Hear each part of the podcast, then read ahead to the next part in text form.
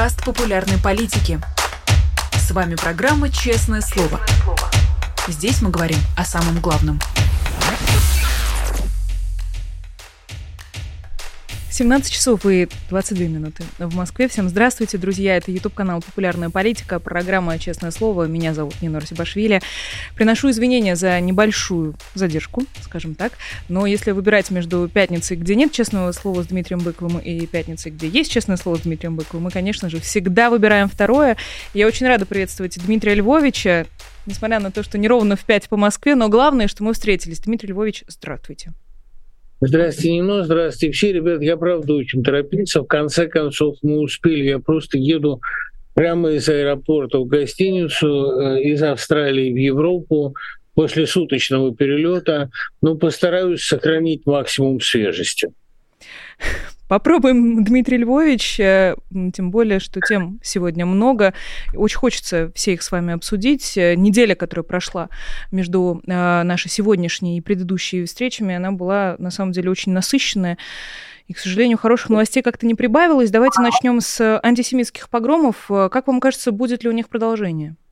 И если да, то какое? Нино, антисемитизм был, есть и будет, пока существуют евреи. В некотором смысле он индикатор. Он показывает, что они по-прежнему многим не нравятся, по-прежнему доставляют неприятности а людям а, примитивно мыслящим и ксенофобски настроенным. Честно говоря, плохое отношение антисемитов ко мне, а его я много видел, поверьте мне, а, еще в советское время – оно всегда меня как-то вдохновляло, как-то несколько держало меня в тонусе. Антисемитские погромы, разумеется, будут. И будут они на разных уровнях. Это ведь не обязательно а махачкалинский вариант. Это не обязательно поиск евреев в турбинах самолета. Это не обязательно запрет сдавать евреям комнаты. Это может быть э, леваческая риторика, э, это может быть критика израильского права на самозащиту. Вот господин Небензя в ООН уже заявил, что Израиль не имеет права на самозащиту, потому что это страна-оккупант. Они оккупировали палестинскую территорию. Мы это слышали много раз, и мы, вообще-то говоря, не сомневались, что подавляющее большинство российских чиновников, особенно в дипломатическом ведомстве, а противники, как они себя называют, сионизма, а на самом деле, ну, евреев они не любят. Это для них нормально совершенно. А я, честно говоря, очень рад, что господин Небензи сделал такое заявление. Этим он свой облик внешний, внутренний, моральный, достроил до образцовой чистоты, я бы сказал, алмазной чистоты. Я вообще это совершал. Да, разумеется, мы будем сталкиваться, и мы обязаны с этим столкнуться, мы не можем этого избегнуть. Мы будем сталкиваться с разнообразными формами антисемитизма в России. Раньше это выражалось в том, что евреев не брали в вузы или на определенную работу. Теперь это будет выражаться в том, что евреи будут подвергаться публичному поношению, их будут упрекать в недостаточном патриотизме. И Зеленскому еще много раз припомню, что он еврей, как уже Александр Коц посоветовал. Хотите бить евреев, бейте их на Банковой. Это все мы это будем смотреть, потому что, э, как замечательно недавно заметил один блогер, э, это, ну, кстати говоря, насколько я помню, Владимир Пастухов, это не то копытца, из которого можно отпить чуть-чуть. Тут придется пить полной мерой.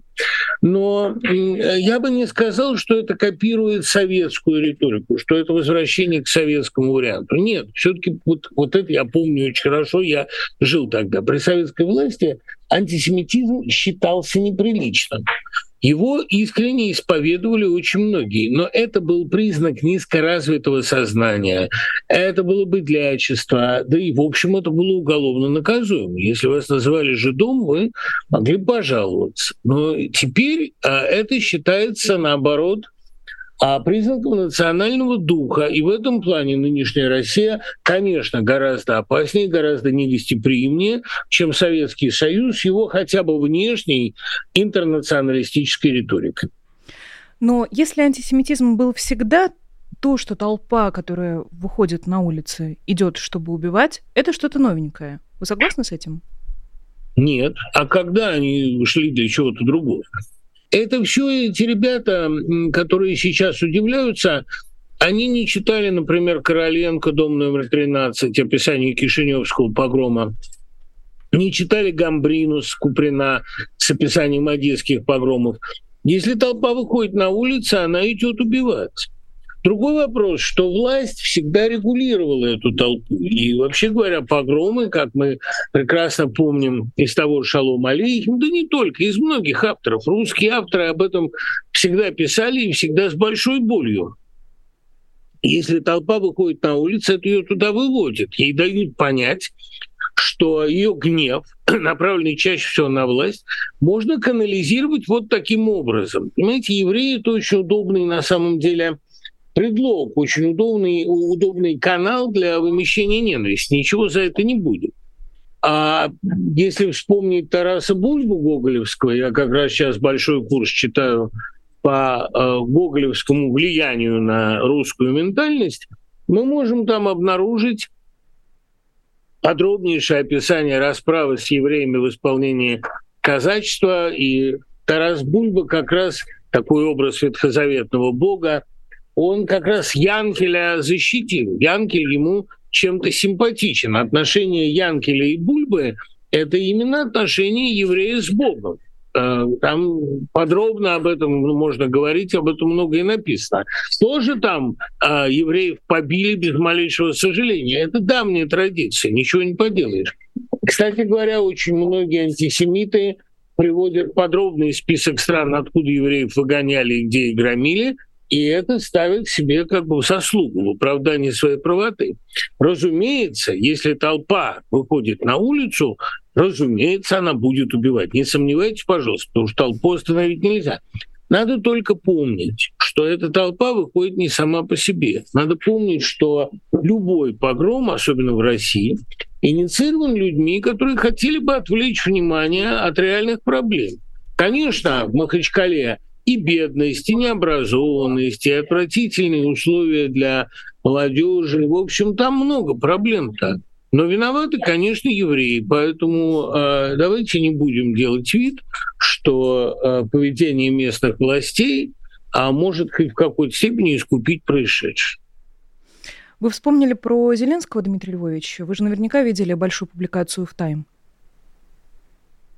Тут сейчас вообще происходят интересные вещи. А многие считают, что эта публикация была сначала инспирирована Ермаком. Ермак такой универсальный демон украинской политики, я в книге об этом подробно пишу. А потом он ссылку на эту статью, которую считал очень важной, убрал. Мне тоже кажется, что эта статья очень важна. Я не думаю, что она инспирирует. Я думаю, что Саймон Шустер достаточно независимый журналист, чтобы мы могли ему поверить. А я не считаю эту статью критичной по отношению к Зеленскому. Я ее считаю выгодной чрезвычайно для Зеленского, потому что она позиционирует его как одинокого рыцаря, последнего рыцаря героического сопротивления, в то время как вокруг него все больше становится конформистов. Это объективно так.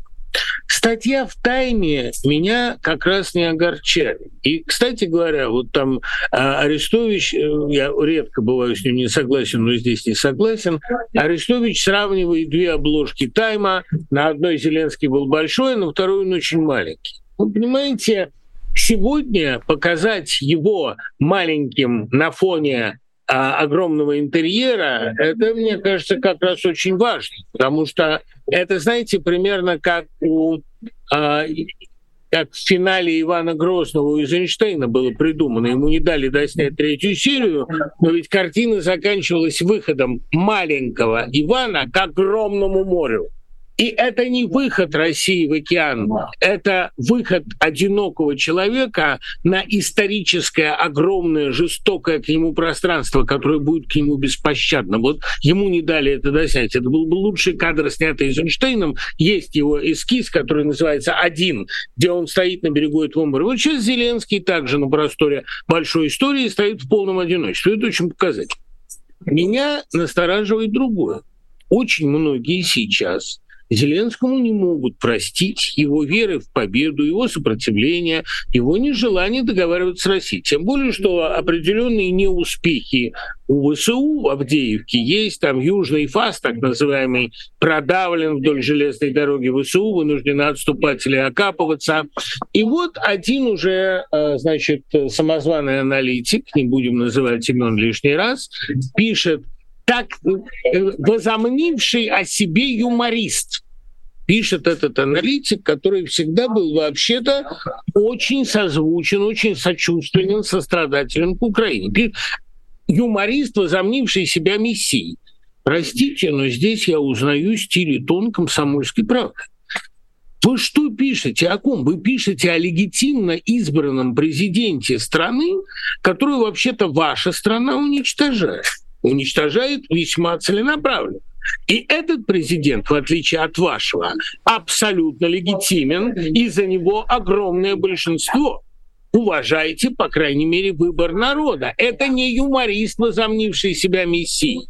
Это человек, которого большая история востребовала, поставила на страшное место. Я абсолютно уверен, что в этой позиции 90% российского населения, и я сам в том числе, отнюдь не продемонстрировали бы такой безупречной стойкость. Да, можно говорить о том, что сегодня у Зеленского действительно трудное время. Я в конце книги пишу, что в этом сюжете практически обязательно такая деталь, как неблагодарность страны. Черчилля убрали после победы в 1945 году, а здесь еще и победы-то, в общем, не пахнет. До нее довольно далеко. Выход на границы 91 года маловероятен в ближайшее время. И я вполне понимаю страшную усталость Украины от народа. Украинцы имеют право это о Зеленском говорить. Украинцы имеют право и возможность поменять президента. У них есть такое право, они уже не раз это делали. Но, простите, российские обозреватели или пребывающие в эмиграции или в стране просто не смеют говорить о Зеленском неуважительно, потому что этот человек под страшным прессингом продемонстрировал подлинный героизм. Давайте называть вещи своими именами. Героизм, до которого очень многим россиянам, как иммигрантам, релакантам, так и пребывантам внутри, чрезвычайно далеко. Что касается э, необходимости, вероятно, либо проводить в Украине выборы, либо проводить в Украине переговоры. Э, Зеленский был идеальным кандидатом для 22 года, вернее, идеальным президентом. В 23-м многие говорят о том, что нужен или военный, или прагматик. Украина может это сделать.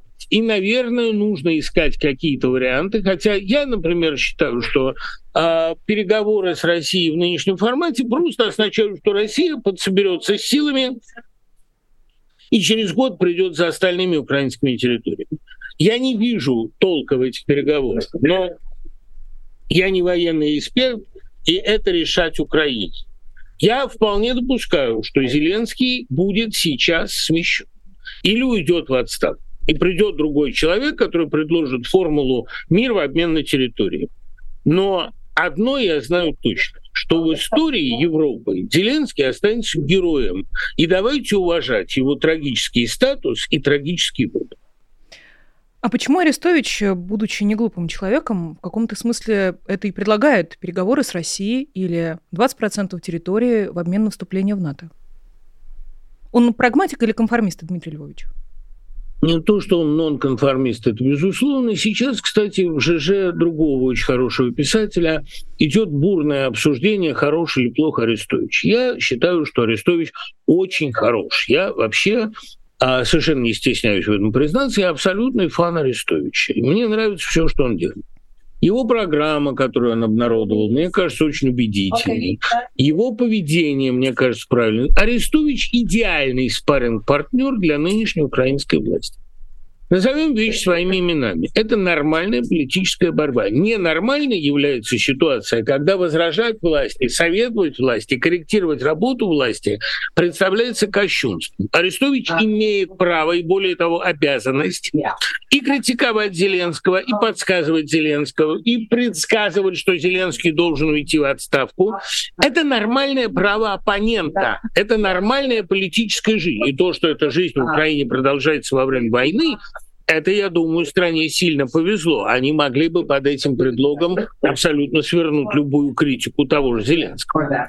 Что касается стратегии Арестовича, я не очень понимаю, действительно ли он сегодня видит себя президентом.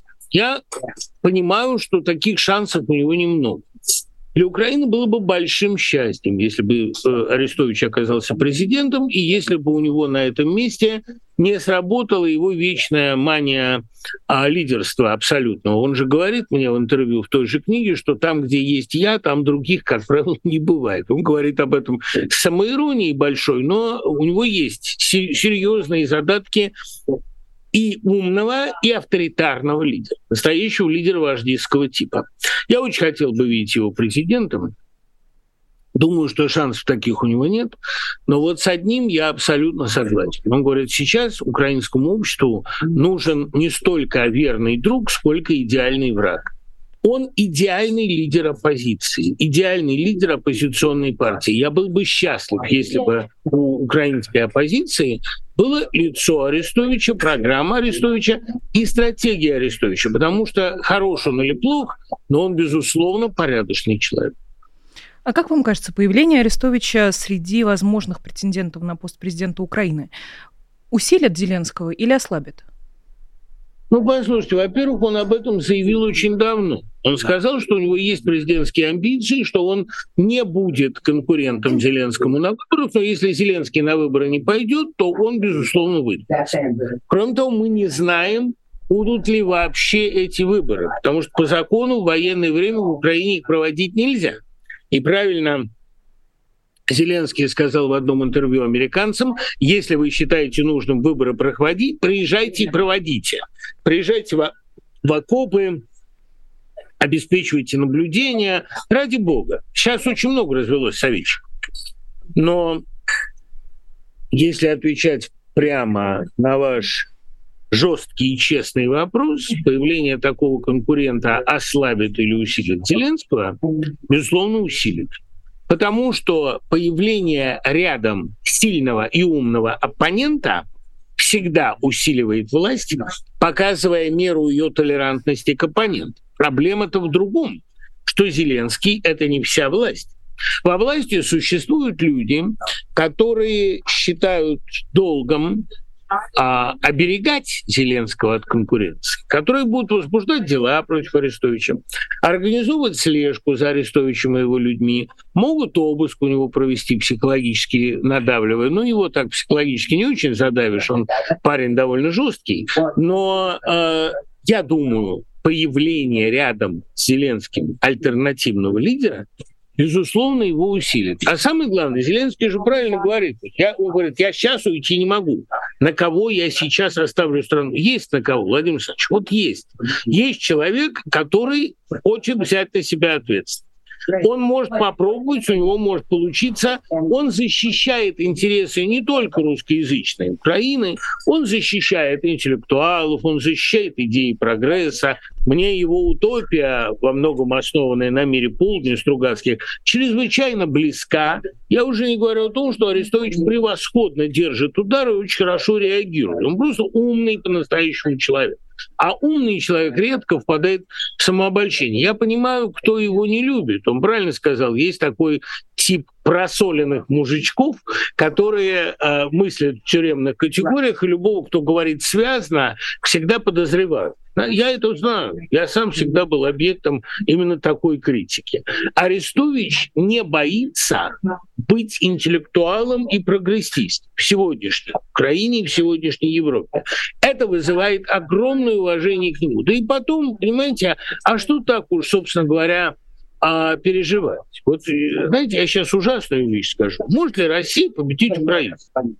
А, ни морально, ни культурно, ни духовно, конечно, не может. Но в военном смысле она может ее вообще уничтожить. Одна бомба э, серьезная, один взрыв, и нет Украины никакой. А если захотеть, то и мира никакого нет. Вполне возможна ситуация военного поражения Украины. Одна сволочь, его имени я не хочу называть в вашей программе, говорит, в 28 году мы водрузим флаг на Крещатик. Может такое? Может. Другое дело, что я, как бы, я не уверен, что эта сволочь живет. Но то, что они могут водрузить флаг на Крещатике, могут. У зла сегодня есть колоссальный а, арсенал средств воздействия. Просто дело в том, что эти средства воздействия рассчитаны были на людей не глупых, которые смогли получить ядерное оружие и смогли им распорядиться. Но попала-то эта бомба в руки деградантов, в руки общества, которое деградировало, которое откатило средневековье. И сегодня у нас ситуация, когда средневековый дикарь который, значит, думает, что к нам Франция будет клопов заводить, управляет ядерным оружием. Может он нажать кнопку? Может. Будет это его победой в военном смысле, безусловно. Он умрет чуть позже остальных. Это может произойти. И, и из этого надо исходить. Но если мы уж все умрем, мы именно таким образом, то Украина перед этим демонстрировала блистательные примеры мужества, последовательности, насмешливости, вообще всего, за что можно уважать человека. Вы говорили про появление сильного и умного оппонента, и среди оппонентов Владимира Путина появился человек по фамилии Надеждин. Наверняка вас этот сюжет очень взволновал, Дмитрий Львович. А, связываете ли вы свои надежды с этим кандидатом? Ни Надежд с Надеждиным, ни явление с Явлинским. Нет, не связываю ничего подобного. Я не знаю, что предложили Явлинскому, действительно ли место в Совете Федерации. Не знаю, какие надежды питает Надеждин. Он может получить некоторые дивиденды, конечно. Другое дело, что выступать против войны ему не дадут.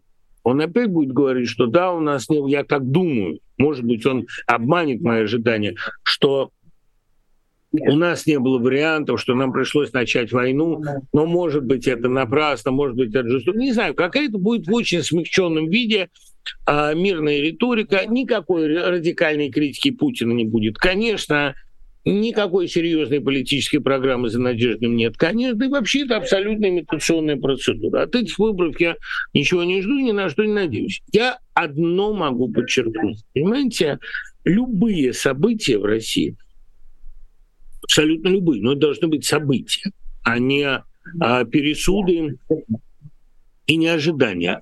Любые происшествия расшатывают эту власть. Или, как говорит Навальный, создают для нее новые точки напряжения. А именно свою задачу он всегда понимал как создание новых точек напряжения для путинской власти. Она реагирует очень плохо. Она и на Махачкалу отреагировала неоперативно и глупо, и опять придумала вот эту идиотскую отмазку, что это все делает Украина, Илья Пономарев там или а, какие-то американские оплетающие нас пауки, но это все смешно. Да? И во время Пригожинского мятежа Путин как не блистал оперативной реакцией. Да что не происходило? Будет сейчас радикальный успех на фронте у ВСУ, мы тоже об этом узнаем не от Путина. То есть а, российская власть демонстрирует полную а, импотенцию при столкновении с любыми серьезными вызовами. Выборы в России – это вообще не точка бифуркации, это не предлог испугаться. Но совершенно очевидно, это событие, это происшествие. И, разумеется, Владимир Путин скажет речь полную очередных э, фальшаков. И, разумеется, э, его свита наговорит очередных глупостей насчет того, что все идет по плану все, что вызывает реакцию, является для него вредным, потому что любая реакция является провальной. И в этом смысле, конечно, события марта 2024 года сильно приблизят, ну, сильно, не сильно, но приблизят, безусловно, всеми ожидаемый крах этой режима. Знаете, сегодня утром имела честь говорить с господином Надеждиным в утреннем эфире и столкнулась с такой очень бурной реакцией со стороны зрителей, которые э, просили быть очень обходительной и нежной с Надеждиным, э, не задавать ему прямых вопросов о войне и Украине, а то, не дай бог, не зарегистрируют. Или чего страшнее? Как бы вы объяснили такую реакцию со стороны зрителей? Ну, понимаете, любой человек, который отличается от стенки, как это называл Александр Кабаков, сегодня вызывает определенное уважение, ну и даже желание как-то его поберечь. Надеждин ведь, понимаете, в чем штука? Я бы не хотел такого сразу априорно снисходительно насмешливого отношения к нему, потому что ведь Надеждин, он э, все-таки по определению подставляется. У них, понимаете, как в Кремле устроена эта система?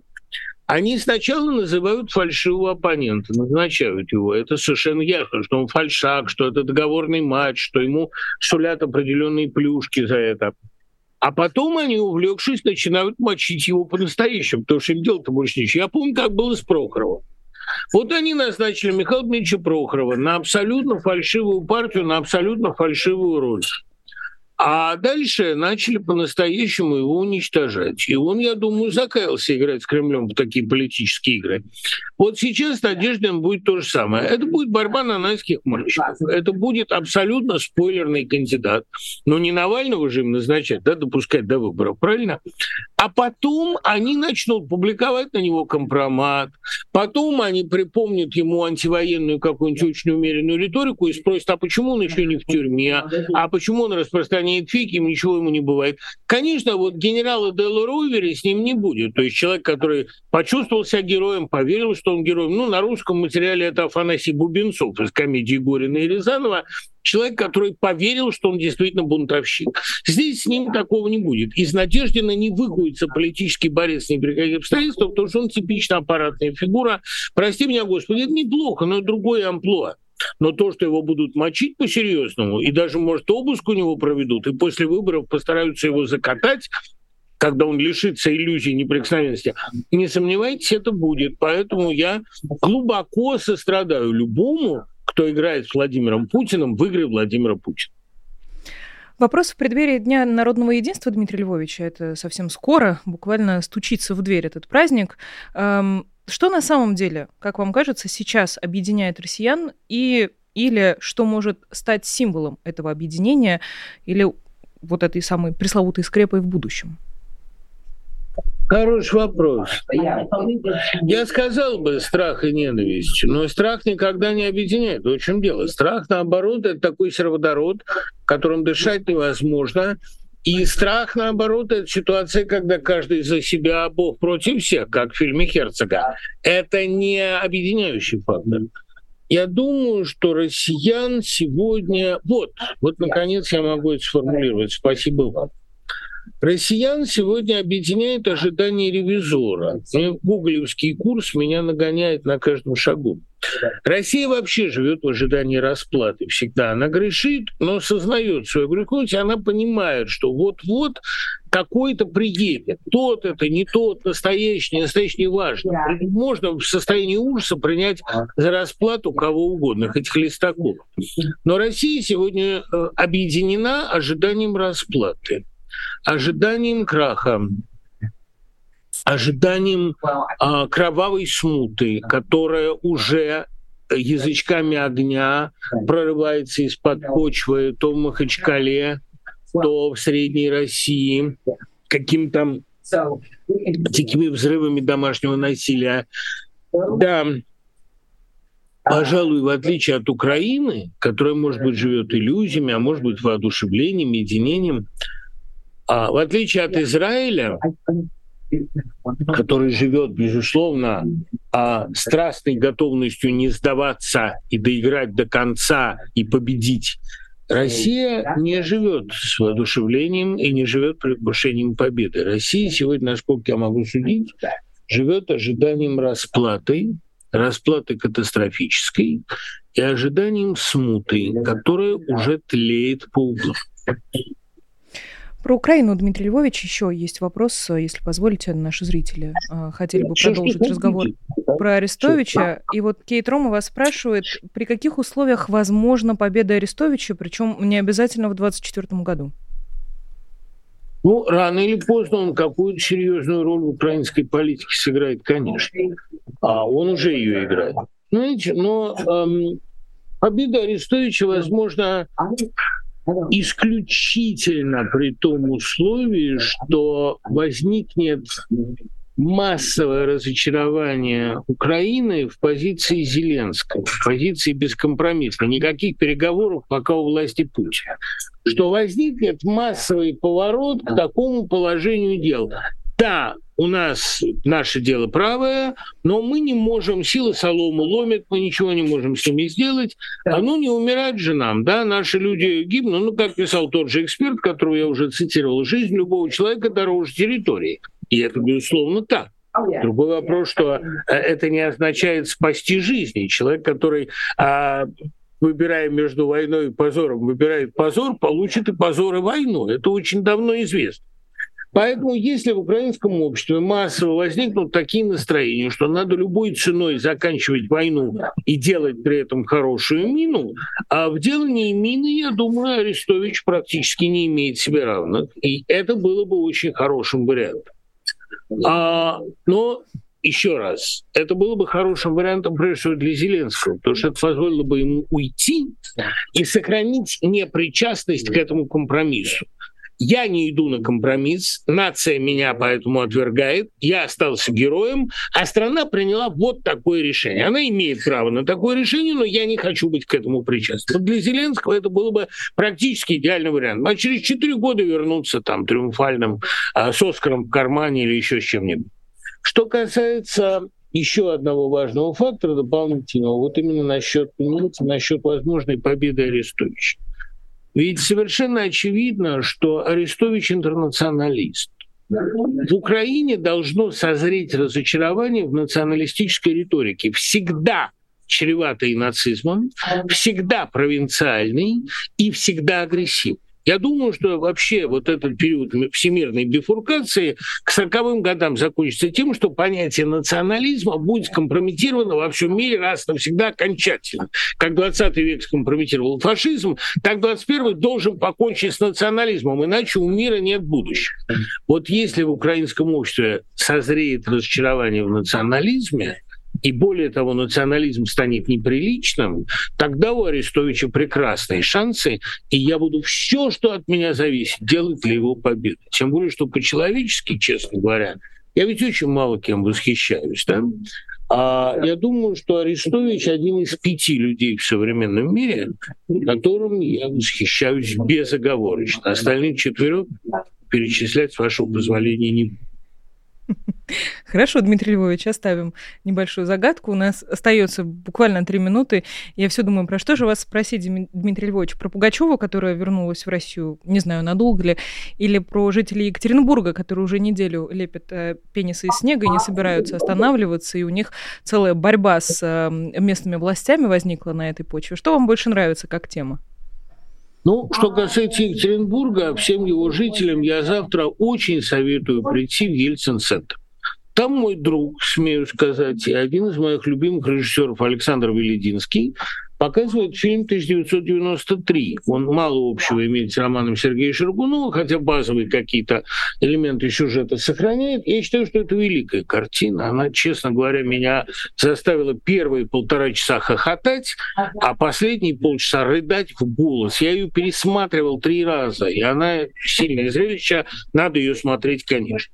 Это первое. А что касается Пугачевой, понимаете, первая моя мысль была, ну неужели она пошла на компромисс? Неужели она приехала тихо покаяться и будет сосуществовать с этими властями а, на базе давнего успеха? Но я прогнал от себя эту гадкую мысль, потому что должны, должны быть люди, о которых мы не думаем плохого, которым мы, а, которым мы приписываем лучшие качества. Люди, а в чье предательство, в чей конформизм мы не верим, потому что талант их, яркость их слишком велика. Если Пугачева приехала, наверное, у нее были очень серьезные причины. Тогда она приехала на похороны близкого друга. Может быть, сейчас у нее какие-то есть причины серьезные. Но я хочу сказать, да, хочу повторить любимый тост Акуджавы. Выпьем за то, тут у меня вода, но все-таки выпьем за то, чтобы каждый из нас, услышав друг о друге самое плохое, не поверил хотя бы в первые три минуты. Дмитрий Львович, а вдруг она приехала баллотироваться на выборах? Как вам? Вот это был бы поворот. Но только у нас минутка буквально на эту фантазию осталась. Знаете, мы с Кимом написали когда-то такую песенку про то, когда Пугачева а, резко очень выступила, да? Эти правила простые, помнит даже идиот. Пугачева не Россия, и чекистам не дают. Гениально. Спасибо, Дмитрий Львович. Спасибо, дорогая. Пока, Прекрасный финал. До следующей встречи на следующей неделе, в следующую пятницу, Дмитрий Львович. Это были традиционные э, пятничные честные слова с Дмитрием Львовичем. Большое спасибо всем, кто дождался. Еще раз приношу извинения за то, что мы сегодня начали с небольшой задержкой, но так получилось. Мне кажется, эфир того стоил. Не забудьте, пожалуйста, поддержать его лайком. Большое спасибо всем, кто пришел его смотреть и слушать. Не забывайте, что можно нас слушать не только в прямом эфире, но и в записи. Поэтому Приходите в любое удобное время, не забудьте только подписываться, и если вдруг у вас будет э, возможность и желание поддерживать нас, в частности, через Patreon, на ваших экранах сейчас будет QR-код, по которому вы можете перейти и стать патроном программы «Честное слово», и все ведущие этой замечательной программы будут вам искренне и бесконечно признательны. Для меня рабочая неделя, друзья, заканчивается. Популярная политика продолжает работу, и сразу после честного слова будет вечерний информационный эфир. Как обычно, будут обязательно вечерние новости, ну и вся сетка выходного дня на своем месте, поэтому подписывайтесь на популярную политику, чтобы мы с вами, дорогие друзья, не потерялись, чтобы мы с вами встречались обязательно. На следующей неделе у меня будет только два прямых эфира, но если вдруг вы следите исключительно за мной, а, поэтому увидимся с вами не раньше четверга, но тем приятнее, я думаю, будет эта встреча. Меня зовут Нинор Сибашвили, большое спасибо всем, кто был со мной всю эту неделю. Если вдруг вы пропустили, обязательно посмотрите и послушайте интервью с Борисом Акуниным или с Виктором Шендровичем и с Федором Крашенинниковым. Много было интересного на этой неделе, поэтому искренне вам советую быть с нами и быть с нами всегда. Я думаю, что на этом месте мы уже можем с вами попрощаться, что я и сделаю. До скорой встречи, дорогие друзья. Всего доброго и пока. Вы слушали подкаст «Популярные политики». Мы выходим на Apple Podcast, Google Podcast, Spotify и SoundCloud. А еще подписывайтесь на наш канал в YouTube.